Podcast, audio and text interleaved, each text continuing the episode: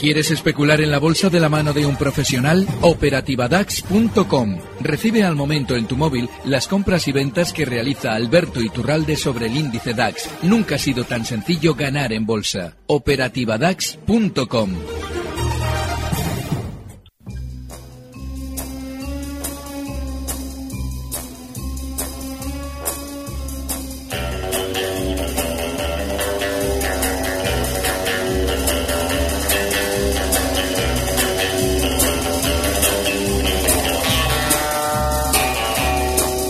consultorio de cierre de mercados. Muchos operadores del mercado han estado hoy al servicio no de la reina, pero sí de la Union Jack, el Brexit. Nos vamos a pegar un auténtico atracón esta semana.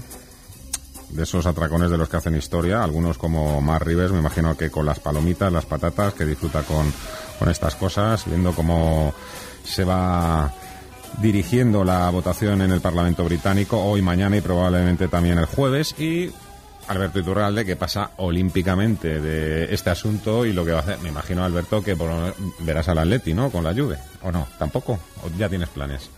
Eh, estoy muy poco futbolero últimamente. No me diga. Sí, sí, sí. sí ¿Por qué? Porque sí, estoy, me parece. Estoy, la- estoy enfadadísimo Está, con el está el. Athletic. Bueno, con el Atleti estoy bastante enfadado. Athletic. también. Sí, sí, Athletic. Athletic. Pero sí, sí, estoy poco futbolero. Bueno. Eh, Mar Rives, Black Bear, ¿qué tal? Muy buenas tardes. Muy buenas tardes, Fernando. No te lo vas a perder, ¿no? Por supuesto, ni una cosa ni la otra. Sí, señor. Bueno, oye, por cierto, ¿cómo os manejáis vosotros en el mercado de divisas? Si es que intentáis pescar Sí. por allí. Bueno, la verdad, nosotros tenemos un, un planteamiento del trading un tanto diferente, ¿no? A lo que, y de hecho no es de extrañar porque el, el Forex, fíjate que es el mercado más eficiente para operar con, con análisis técnico. Eh, pero ¿sabes cuál es el problema? El problema es el apalancamiento. Entonces, nosotros nos gusta mucho operarlo con escalas temporales que no están muy de moda, semanales, diarios, y hacer estrategias muy conservadoras. Entonces, el Forex, yo creo que bien operado, eh, nos puede dar una alternativa incluso, fíjate, a la renta fija, porque es muy estable cuando los gráficos los analizas desde la escala larga. Si haces day trading con el, la intensidad que tiene el Forex y el apalancamiento en su máxima expresión, pues eh, acabas eh, palmando, ¿no? Entonces nos gusta mucho el Forex, pero con moderación en el apalancamiento y lo hacemos de una manera bastante conservadora, la verdad. Yo lo odio a muerte por las características que ha eh, relatado Mark, en las que estoy totalmente de acuerdo. Muy Y es que- complicado, ¿eh? Muchísima, muchísima gente pillada, ¿eh? Auténticos difícil. profesionales de la inversión No, no, que están colgados de la brocha desde Lo hace- siento, un profesional de la inversión no da preferencia al mercado Forex. Haría como bien ha dicho Mark, y puede manejar unos espacios temporales no especialmente estándar para una especulación tan, entre comillas, bestia como es la de Forex. Y si yo eh, me parece abominable ese mercado, es porque tú en el mercado normal tienes referencias de saber que la mayoría de los operadores, la mayoría, especulan en el lado alcista, que es el de las acciones. Y tú ahí ya sabes cómo se organizan las trampas o te haces una idea más o menos de cómo van las trampas para tú moverte. En Forex, tal y como ha relatado Mark, es absolutamente un guirigay, porque tenemos una paridad, pero paridad en posiciones, porque si tú tienes eh, un euro dólar y un dólar euro, en el momento en el que hay demasiado volumen en un sentido, tiene que compensarse en el otro, con lo cual eso es absolutamente imposible de manejar. Con lo cual yo sugiero a los especuladores que no se metan en jardines, salvo que tengan un método de especulación ya bien testeado en cualquier paridad del mercado Forex y entonces ellos, saben lo que se tienen que hacer. Sin embargo, un profesional no se mete en Forex. ¿Sigues pensando que todos los países deberían seguir los pasos de Reino Unido? ¿Cómo? ¿Sí? ¿Seguir los pasos? De Reino Unido.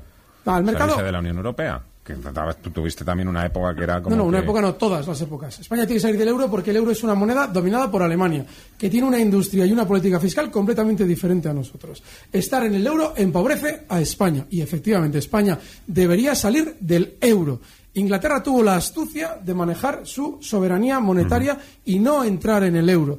¿Qué es lo que ocurre? Que la política de inmigración que hay en la Unión Europea, que es un desastre, les ha hecho salir. Me encantaría que España saliera de la Unión Europea tal y como está concebida.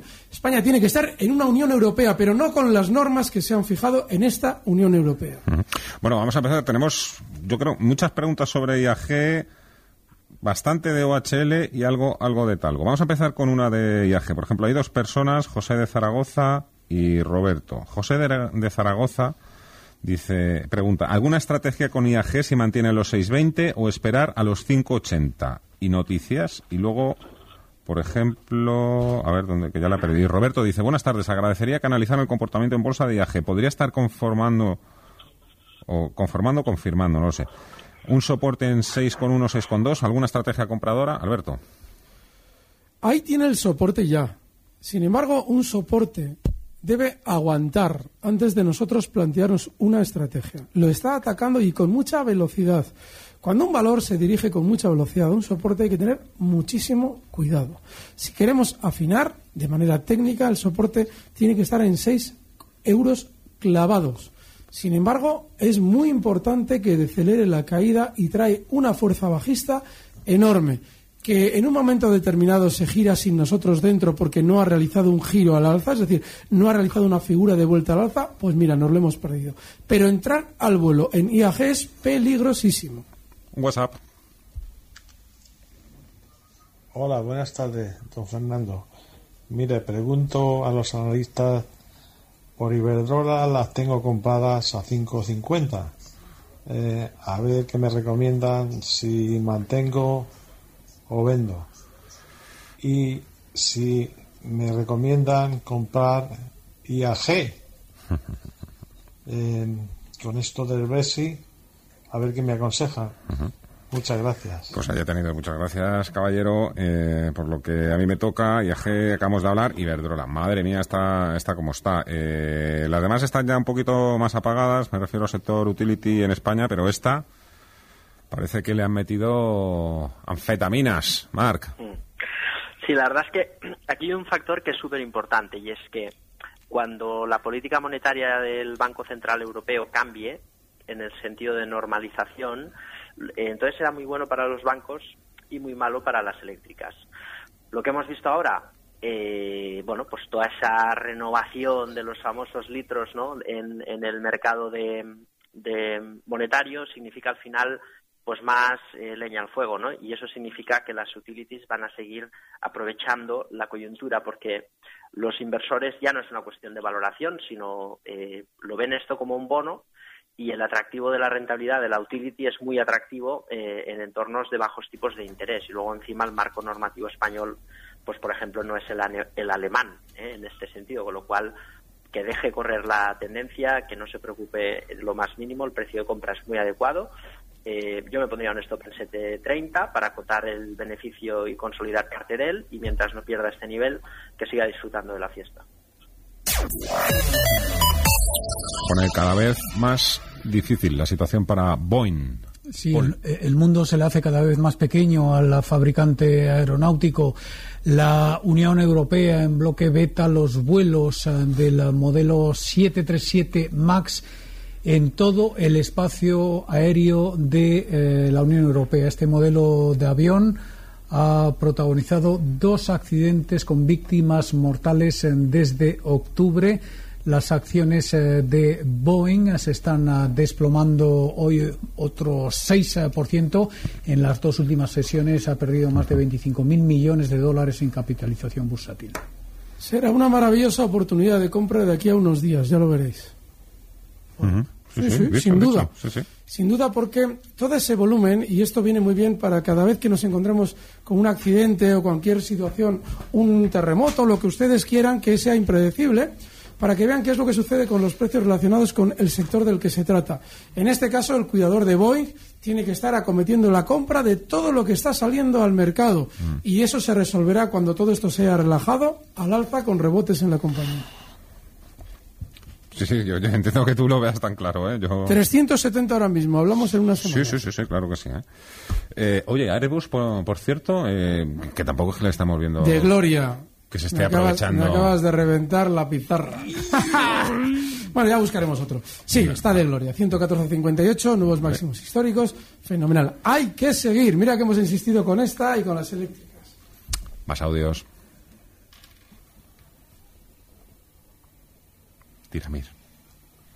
Hola, buenas tardes. Mi nombre es Pedro. Eh, quería preguntar a Mark sobre el Mota Engine. Eh, lo tengo comprado a 2.13 Em, y quería saber pues cómo, cómo lo sigue viendo, si le sigue viendo recorrido o por el contrario eh, he de salirme de, esta empresa o, o, cómo lo ves. Tengo un stop puesto en 1.80 y, y también ACS, que si le siguen viendo recorrido alcista o, o por el contrario igual. si salgo de ella. Gracias. Gracias y felicidades por el programa. Gracias, Pedro. Saludos. Mar. Bien, la verdad es que Mota, eh, bueno, la estrategia que planteas correcta, el stop y tal, es, nosotros es un valor que hemos entrado para estar un tiempo. La otra vez entramos en torno al 2.40, nuestro objetivo era el 4 y vendimos ahí. Eh, el objetivo es exactamente el mismo. No ha pasado nada en la empresa que cambie la perspectiva.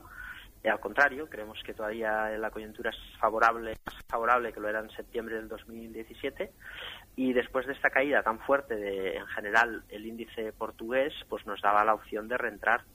Eh, yo aguantaría este valor porque tiene muchas condiciones en sus fundamentales y además es un sector que queremos estar y con un poco de paciencia pues yo creo que se puede ir a la zona de 4 euros aproximadamente, que al fin y al cabo es su valor intrínseco. O sea que espere paciente en el largo plazo, es un valor para estar eh, con un poco de paciencia, puede haber mucha volatilidad. Eh, hemos tenido suerte ¿no? de que recomendamos el valor y empezó a subir, a veces pasa, pero seguro que habrá correcciones, que se mantenga fuerte porque es un valor para estar. Y el caso de ACS, pues igual que Iberdrola, es un activo que está en tendencia, está fuerte, ha roto resistencia. La semana pasada es una corrección, por lo tanto, mantener el valor sin ningún tipo más de condicionante. ¿Os acordáis de aquella etapa en la que ACS y Iberdrola estaban pegándose cuando ACS trataba de entrar en el accionario de Iberdrola y todas estas historias. Eso sí que era... Sí, que tienes... Tenemos años de bolsa, ¿eh, Fernando? Hombre, vamos a ver, alguno hay. Sí, sí, sí. Claro, claro, claro. Florentino Pérez. Sin embargo, había un dato muy importante y es que, de alguna manera, en el mercado... Se odiaban, ¿eh? Vamos. Sí, y daba se siguen odiando. Sí, daba, o sea, en el mercado se hacía correr la sensación de que Florentino Pérez tenía una visión de precio, es decir, quería ganar dinero con Iberdrola. ¿no? son estrategias. que hizo con Fenosa. Son estrategias eh, eh, eh, comerciales, al fin y al cabo. sí, sí, sí. Qué tiempos. Zurita pregunta, Mar, ¿sigues creyendo que hay que estar en Talgo? ¿Dónde colocas tú el stop? Y la pregunta es ¿por qué no? ¿Qué ha pasado no para cambiar la opinión? La pena eh, la semana pasada pasa algo que es la colocación y a veces hay que entender que hay fondos que tienen un mandato y sobre todo de capital riesgo un horizonte, una fecha de caducidad, ¿no? No pueden estar más de ese tiempo. lo que nos preguntamos es, fíjate que el programa de recompra de acciones se ha completado en un, más o menos, ¿eh? un 3% de la empresa y la cotización ha subido de 4,60 a, a 6,20, o sea, un 30% de subida. Se coloca de golpe el 9%, hombre, yo creo que es meritorio que solo haya caído pues un 9%. Entonces, yo creo que es una opción para, para entrar, porque al final todos los contratos que hay y las noticias que van a venir los próximos meses, estamos comprando un valor que ha subido a precios actuales un 17% y el programa de autocartera va a amortizar el capital social en más o menos en un 16%. Por lo tanto, no ha pasado nada aquí, eh, porque la capitalización recoge las acciones emitidas que se van a amortizar. Eh, Talgo es una compra clara, es un valor para estar a largo plazo, no hay que ponerse stops, eh, hay que coger un tamaño de posición responsable, por ejemplo, un 10% del capital y esperar unos meses. Pero es un valor que creo que tiene muy pocos riesgos y muchas oportunidades como para no estar en él. Hay otros oyentes que también van en esa misma línea, así que he contestado. Juan, Pregunta, Alberto, ¿cómo ven a Mediaset para entrar? En Mediaset hay que tener mucho cuidado con un aspecto que hemos vivido durante los últimos meses. Y es todo ese run run de posibles compras, que si la matriz va a comprar, que si va a hacer este, va a hacer lo otro. Mediaset ya ha tenido una subida muy fuerte desde 5,33 de mínimos hasta niveles de 7,15 durante los últimos días. Hay que tener cuidado porque esa zona técnicamente es importantísima como resistencia porque fue un mínimo clave justo en el año 16 y de hecho ha frenado la subida. De manera que verla yo la veo en principio muy mal, porque técnicamente tiene esa resistencia. Y más si ha tenido todo el run run durante los últimos meses, run run de OPAS, que justo ha coincidido también con esa zona 7.15, concretamente el día 10 de septiembre del 18. Estaba pensando ahora mismo, cuando estabas hablando de lo de Boeing, que puede presentarnos una oportunidad, también estaba pensando en la gente que tiene que volar en los próximos días, ¿no? Si la V beta este tipo de aviones, claro, habrá que consultar si el vuelo en el que voy a viajar a donde sea es un modelo de estos, 737. Bueno, eh, más audios, venga. Hola, buenas tardes. Eh, mira, mi consulta es para el señor Rives. Eh, hace unas tres semanas aproximadamente recomendó un valor de la, de la bolsa portuguesa que era Mota Engil. ¿vale? Yo entré a 2,040. Eh, ruego, por favor, si me puede actualizar la estrategia con stop loss y precio objetivo. Madre mía. Muchísimas gracias. Enhorabuena. Las que provocáis, Marc. Bueno, un poco lo mismo que decíamos antes, mm. mantener Aquí el stop lo puede subir a 1,83. Si sube un poquito más, yo creo que si vuelve a hacer máximos por encima de 2,27, entonces ya que ponga el stop en el precio de compra. Eh, ahora mismo todavía es un poquito temprano, pero seguramente al ritmo que va, si no hay un descalabro hoy con el Brexit, seguramente continuará la tendencia. Así que pronto que ponga el stop en el break-even y nada, y que deje correr la tendencia. Solo el tiempo nos dirá qué pasa. Guillermo, de Segovia, pregunta por Inmobiliaria del Sur. Valor de muy baja capitalización. Esto te puede negociar mil títulos al día, cotiza en 11 euros con 0,5 y gracias. A partir de ahí, en los últimos años, especialmente lateral. Tiene una zona de soporte clarísima en el nivel 9,75. Estamos hablando de que cotiza en 11,05 y el soporte es 9,75, con lo cual una compra para el especula bueno, especulador, ahorrador, inversor, no sé cómo llamarlo, que tenga mucha paciencia, crea en una compañía que técnicamente no tiene absolutamente nada y en la que yo no estaría nunca. Resistencia del Santander, pregunta Javier. Alberto, también para ti. Bueno, el Banco Santander hay que tener mucho cuidado porque durante estos días lo normal es que tengan los bancos cierto rebote en la caída del mercado en general hemos visto ciertas noticias negativas, eh, una especie de sensación de que la economía a la mínima que el mercado recorta está mal y el Santander ha acompañado. Lo normal es que rebote ahora desde los 4.14 otro poquito más hasta la resistencia que es justo 4.22. El soporte los mínimos que hemos visto durante estos días en 4.05. Más de bancos. Adela pregunta, ¿cómo cree que puede afectar la fusión entre el Deutsche Bank y Commerzbank al resto de bancos españoles? Yo creo que va por ti, Alberto. ¿Pero se ha confirmado esa fusión? Hmm. Pues Están en ello. Quiero decir, estarán echando cuentas ahora mismo. A ver si sale. Tengan mucho cuidado con esas cosas. La fusión de Commerzbank y Deutsche Bank se lleva rumoreando en el mercado. No, no, no, pero esto ya, o sea, han dado ya el paso oficial, la confirmación. ¿Y qué es lo que nos hace pensar que eso va a generar una subida en el mercado? Es decir, hace unas semanas vimos cómo Liberbank y Unicaja llegaban a un acuerdo. Si miran ustedes las cotizaciones, lo que hicieron desde su anuncio ha sido caer. Quien entró comprador en aquel momento está perdiendo dinero. Tengan muchísimo cuidado porque el hecho de que dos entidades se fusionen no implica que allí vaya a salir ganador nadie. Commerzbank está en casi, casi, casi, está muy cerca de mínimos de los últimos años y Deutsche Bank otro tanto de lo mismo no piquen en este tipo de situaciones. Solamente van a poder aprovechar algo cuando ustedes no tienen información sobre ello y el precio lo está anticipando. Si ustedes abren la cotización de Telepizza antes de publicarse la OPA, verán que el día antes de decirse nada ya estaba el precio subiendo con mucha alegría. Eso se puede aprovechar porque nadie lo sabe. En el momento en el que lo dicen ya no es momento de aprovecharlo. Miren la cotización de los dos bancos, no tiene nada. 90 segundos y de todo. Nos ponemos también con Panquia y con Sabadell.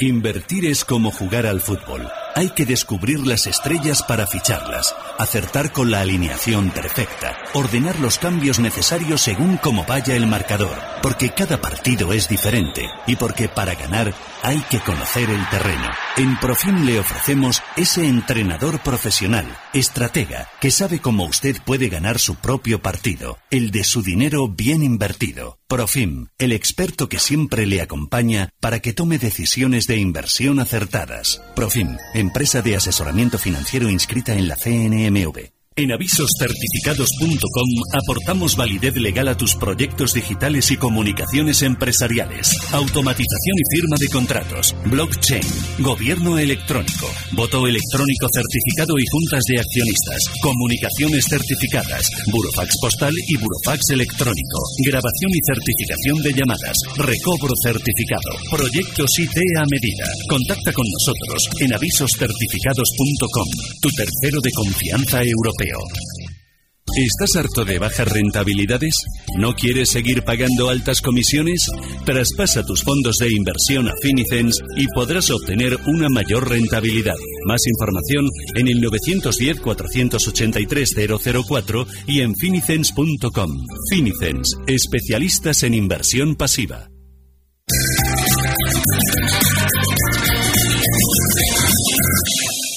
Consultorio de bolsa con Alberto Iturralde, con Mar Rives y otra llamada. Venga, a ver quién, a ver quién aparece por ahí. Hola, buenas tardes. Soy Javier de Madrid. Quería que me analizaseis eh, Solaria. El viernes testeó los 4.91 y cerró en positivo y el lunes volvió a hacer lo mismo. Eh, estoy dentro a 5.28. Eh, que me digan la opinión del valor. Gracias. Para ti, Marc. Bueno, pues la opinión es que es un valor que está en una zona de rebote y en una resistencia. Lo que está haciendo es eh, distribuir o está en un proceso de consolidación para romper y irse a la zona de los máximos. Eh, meritorio, hombre, lo es en el sentido de que estas semanas de volatilidad el valor ha permanecido bastante estable, que siendo lo que es, pues ya es meritorio. Y el stop está claro, es el 480. Si pierde ese nivel, que es el arranque de la vela mm, fuerte de, la semana del 28 de enero, eh, entonces hay que estar fuera del valor. Si no pierde ese nivel, pues vamos a ver, y como digo siempre, ¿no? el tiempo nos va a decir si es una distribución en el rebote o una consolidación. Así que de momento firme en el valor, stop en el 480 si lo pierde fuera y si rompe la zona del 540, stop break even y que deje correr rápido. Alguien pregunta por Bankia, Sabadell y también por una del Nasdaq, Ferroglobe. A ver si te la puedes mirar tú esa marca, Ferroglobe, tal como yo la estoy pronunciando, aunque no sea así correcto. Bankia y Sabadell. Bankia es un valor súper bajista. Recuerden, aunque ya suene el eco muy lejano, aquel eh, anuncio de lo ventajoso que sería para Bankia fusionarse con el BBV que luego negó el señor Goirigolzarri. Aquel anuncio tenía sobre todo la intención de colocar de manera masiva títulos que sabían perfectamente desde dentro que iban a descender. Si se fijan, los valores que peor han funcionado en el último año son aquellos que en febrero del 18, hace un año, sacaban la cabeza para decirnos cómprame. Con lo cual, no hay que estar, no tiene nada que ver. Estos días se preguntaba, bueno, ¿y por qué afecta negativamente a la banca lo que está sucediendo allí o allí? No, no está afectando lo que sucede aquí o allí. Afecta la tendencia bajista. Van a la baja, tienen problemas, no sabemos cuáles son. Y no sabemos cuáles son porque ni Bankia ni Sabadell, que es el otro que figura en la pregunta, nos ha explicado por qué han caído tanto. Digo que no nos lo ha explicado porque el Banco Sabadell, después de romper el nivel 1 euro, caía hasta 0,86 y salía su presidente a decirnos que todo iba con normalidad. Ya, como pasaba en el Banco Popular, todo con normalidad hasta que deja de ser normal. No quiere decir que vaya a pasar nada en el Sabadell parecido al Popular. Lo que quiere decir es que en una caída el valor está anticipando lo que hay dentro de compañía y no nos están queriendo contar. Y no nos lo cuenta el presidente, porque el presidente es el que está colocado ahí por el núcleo duro que tiene el mayor número de acciones de la compañía y el que empuja a la baja el título. No estén en valores bajistas. Marga, ¿has encontrado esta? Ferroglobe. Sí.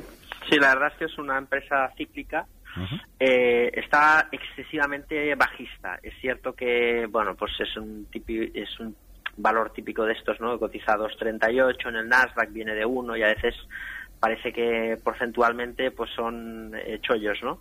Eh, los americanos por debajo de 5 dólares eh, no compran nada y evidentemente por debajo de un dólar se deslista y va al mercado rosa. la experiencia nos dice que comprar este tipo de compañías eh, nos lleva directamente a la bancarrota, porque sobre todo en acciones americanas, porque son de una volatilidad salvaje y cualquier día puede pasar cualquier circunstancia. Hay que vigilar, porque en Estados Unidos, a diferencia de aquí, cuando una cotización está por debajo de 5 dólares es de muy mala, mala calidad y el mercado bueno no compra estos valores, con lo cual la recomendación es que eviten la medida de lo posible no solo este valor, sino todos los valores por norma que cotizan por debajo de 5 dólares. Estamos sin teléfono fijo, alguien ha pisado un cable y nos hemos quedado sin línea, así que estamos echando mano de, de WhatsApp. Todo lo que queráis, pues por, por, este, por este canal. Buenas tardes, Santiago. Quería pedirle al señor Turales si podría hablar de, del DAX para ver su, su visión actual. Muchas gracias. Sí, en el DAX estos días explicaba que había que interpretar correctamente la reacción del mercado cada vez que veíamos un pequeño recorte del DAX y es dándonos noticias negativas, hablando de contracciones en la economía y eso normalmente, una vez que hemos visto un ligero recorte, supone rebotes como efectivamente hemos visto en las tres últimas sesiones. Mi visión del DAX es ligeramente lateral con un cierto sesgo alcista, es decir, que lo más normal es que volvamos a ver esos máximos en 11.680 de hace dos semanas, pero no con mucha alegría. Lo que tendremos que ir viendo es, sí, esos máximos de nuevo con información positiva. Así es que te vas a aburrir. Yo también estoy en el DAX con ese planteamiento alcista que te comento, pero ya desde luego que no con la velocidad que cuando veíamos que no entendíamos porque subíamos. Con OHL desde luego no se aburre nadie. Mi nombre es Pedro, dice, y me gustaría que Domar me diese su opinión sobre cómo veo OHL, ya que a mí me parece que algo está mejorando en la compañía últimamente. bueno, la cotización sí, ¿no? Nosotros hemos sido muy claros en este sentido eh, y tampoco tenemos ningún reparo en asumir que, que aceptamos un riesgo siempre moderado al tamaño de la posición y la verdad es que salió rana, ¿no? Porque mm, tiene una cosa muy buena que es la cartera de pedidos, tiene una cosa muy buena y es que es una empresa de construcción sin deuda y tiene una cosa muy mala y es que todo el ingreso de concesiones, pues eh, bueno, pues se ha desguazado la empresa para recapitalizarse a nivel individual en contra de los intereses de los accionistas, ¿no? Y eso quizás es lo que ha hecho peor Bachel este tiempo. Dicho esto, aquí hay una cosa que está muy clara y es primer trimestre que los resultados, la generación de flujo de caja sea positivo en OHL, el, toda la cartera de pedidos va a tener visibilidad y desde luego esta empresa a 200 millones no vale. Entonces, en ese momento es lógico que la acción pueda cotizar pues a 2, 3 o 4 porque una cartera de pedidos así, si la puedes monetizar con un, bueno, pues con un porcentaje de rendimiento adecuado, pues lógicamente tiene un valor.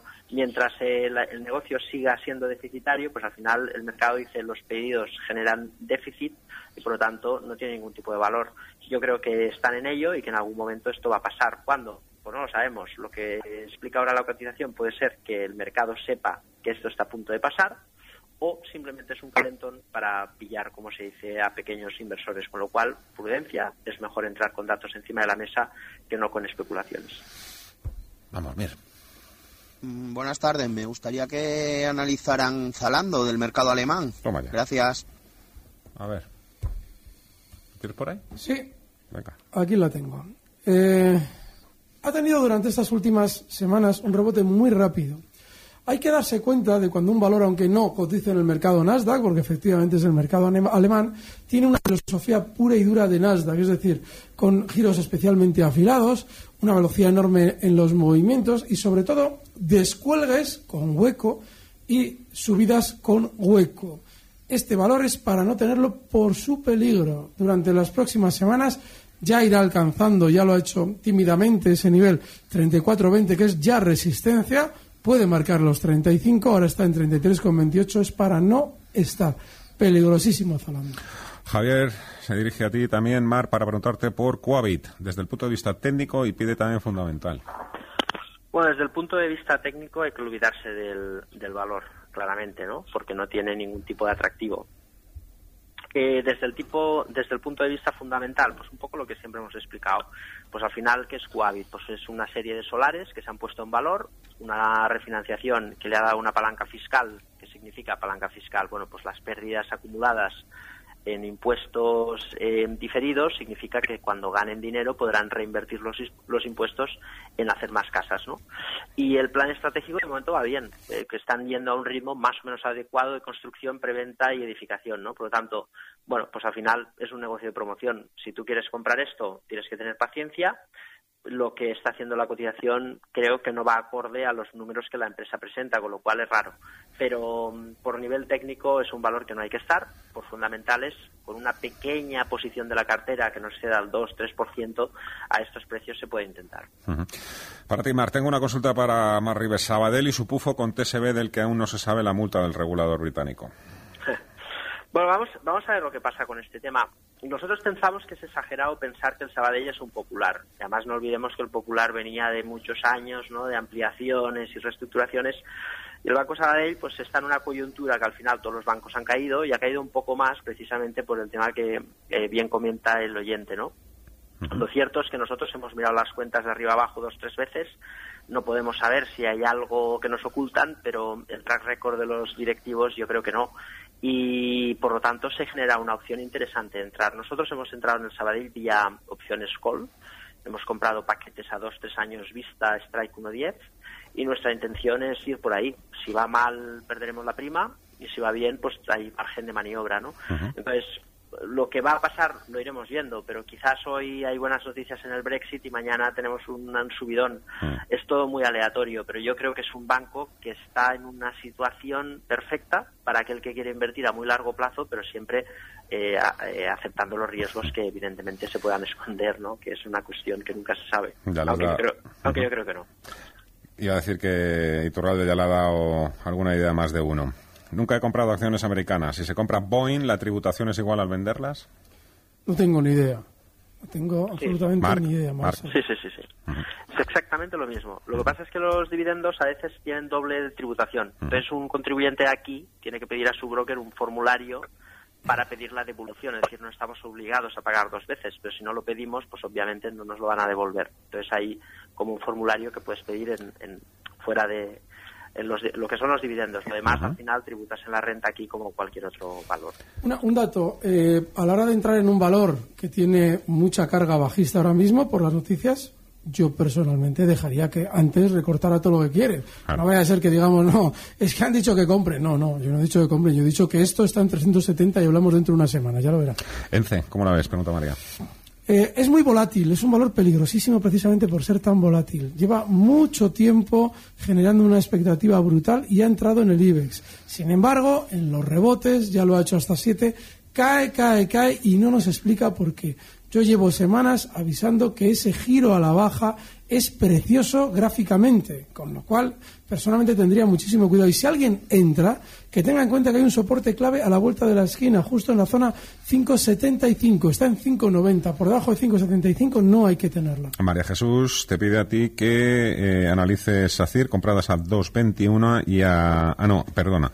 Alberto le pide que analice las acciones de Siemens Gamesa para cortos y a Marc las acciones de SACIR compradas a 2.21. Empezamos contigo, venga Alberto. Cortos en Siemens. Vale, Sí, no, tiene lógica. Pero el stop inexcusable en 13,75, los máximos que marcaba del último mes. Y bueno, ¿para qué te vas a meter? Si es que realmente es muy volátil, Gamesa no tiene nada. Pero bueno, sí, 13,75 el stop, está en 13,24. Sacir, Marc. Bueno, la verdad es que estaba mirando un poco el precio de entrada, es el problema, porque lleva ya muchas digamos, sobrecompra, aparte viene de romper el soporte, aparte lleva dos, tres años estancado en la zona del 270, esta resistencia pues claramente reafirma eh, la distribución que se está provocando en la cotización, ¿no? Eh, pinta más a un pullback para seguir bajando que no a una recuperación para romper el 270, ¿no? nunca se sabe, por supuesto, pero el problema, al fin y al cabo, es la estrategia operativa, el precio de compra. Ha comprado muy cerquita en la zona de máximos, eh, por lo tanto hay un poco margen de maniobra. O te la juegas con un stop en 2.15, que con poca volatilidad te va a barrer, o simplemente liquidas con pequeños beneficios y esperas otra ocasión para entrar. Yo, desde luego, optaría por esta situación, vender, recoger, aunque es muy poquito algo de beneficio, y buscar otro valor porque estratégicamente el precio creo que no es el adecuado. Qué mal vamos de tiempo. Mirella. Buenas tardes, soy José Luis de Madrid. Quisiera preguntar a los analistas por una acción que creo que está en el Nasdaq, que se llama Mondelez Internacional. Muchas gracias. Muchísimas gracias por la brevedad. Mondelez, Marc. ¿La tienes tuya, Alberto? No, Marc. Sí. Pues bueno, es, un valor del Nasdaq que acaba de, romper una resistencia importantísima. Desde el 2015 está frenada en la zona del 46 dólares. y, justo lo rompe. Está apoyándose en este nivel. Eh, técnicamente, pues eh, podría arrancar un proceso de subida libre. Si esta es la estrategia, es acertado. El stop tiene que estar en, torno a los 44 dólares. Eh, y mientras se mantenga en esta situación puede tirar. En estos casos siempre hay que recordar que los procesos de subida libre no hay que buscar grandes aventuras, ¿no? Por lo tanto, eh, seguir el valor de cerca y dejarlo correr. Pero bueno, al fin y al cabo, 44 sería una zona de stop porque no se puede probar. La pizarra. Aunque te hayas acordado de mi familia por haberte Nada, no, no, no, porque tenemos otra más. Pero pues también podemos comentarla, ¿eh? Sí, pero no, no, es Endesa. sí, Airbus está muy bien, ¿eh? Pero Endesa, porque de las dos eléctricas, siendo una de también nos ha presentado buenos resultados, sigue relativamente discreta. Hemos hablado de estas dos, de Iberdrola y de Endesa, durante los últimos meses un montón de veces. Y el hecho de que hayan publicado buenos resultados sigue por ahora sin afectar negativamente. Así es que el stop inexcusable justo en el nivel 22,20 está en 22,78. Siguiente objetivo alcista 23,50. Muy bien, Marc. Bueno, ahí estamos. Quizás yo creo que Semapa es un valor interesante en Portugal, eh, pero bueno, vamos a añadir otro que nos gusta también, que es el ECNOR. Está en un proceso de ruptura y intentando consolidar el, nivel de los 12 euros. Es una empresa súper barata, de una grandísima calidad. Es un valor, una empresa que nos, digamos, unos IBEX, ¿no? Pero es una empresa de muchísima calidad y, tiene un potencial de recorrido bastante interesante, ¿no? Porque, bueno, pues en su valoración de los activos, su deuda y tal, más o menos es lo que vale en bolsa y, es una empresa de gran crecimiento. Creo que es un precio suficientemente atractivo como para entrar, 12 euros, visión medio-largo plazo, empresa excelente y en una cartera de, de, cualquier inversión yo creo que es válida perfectamente esta compañía. Bueno, pues para no tener línea de fijo, la verdad es que nos hemos apañado bastante bien, sobre todo gracias pues eso. Viene la policía por Mark, me parece. me parece que vienen a por él. ¿Seguro? ¿Es, allí, donde suena? Sí, Yo creo que es allí. Sí, porque a ti no tienen nada que... no, todavía no he hecho nada. Barrides, Black Bear, Alberto Iturralde... Gracias, un Muchas gracias.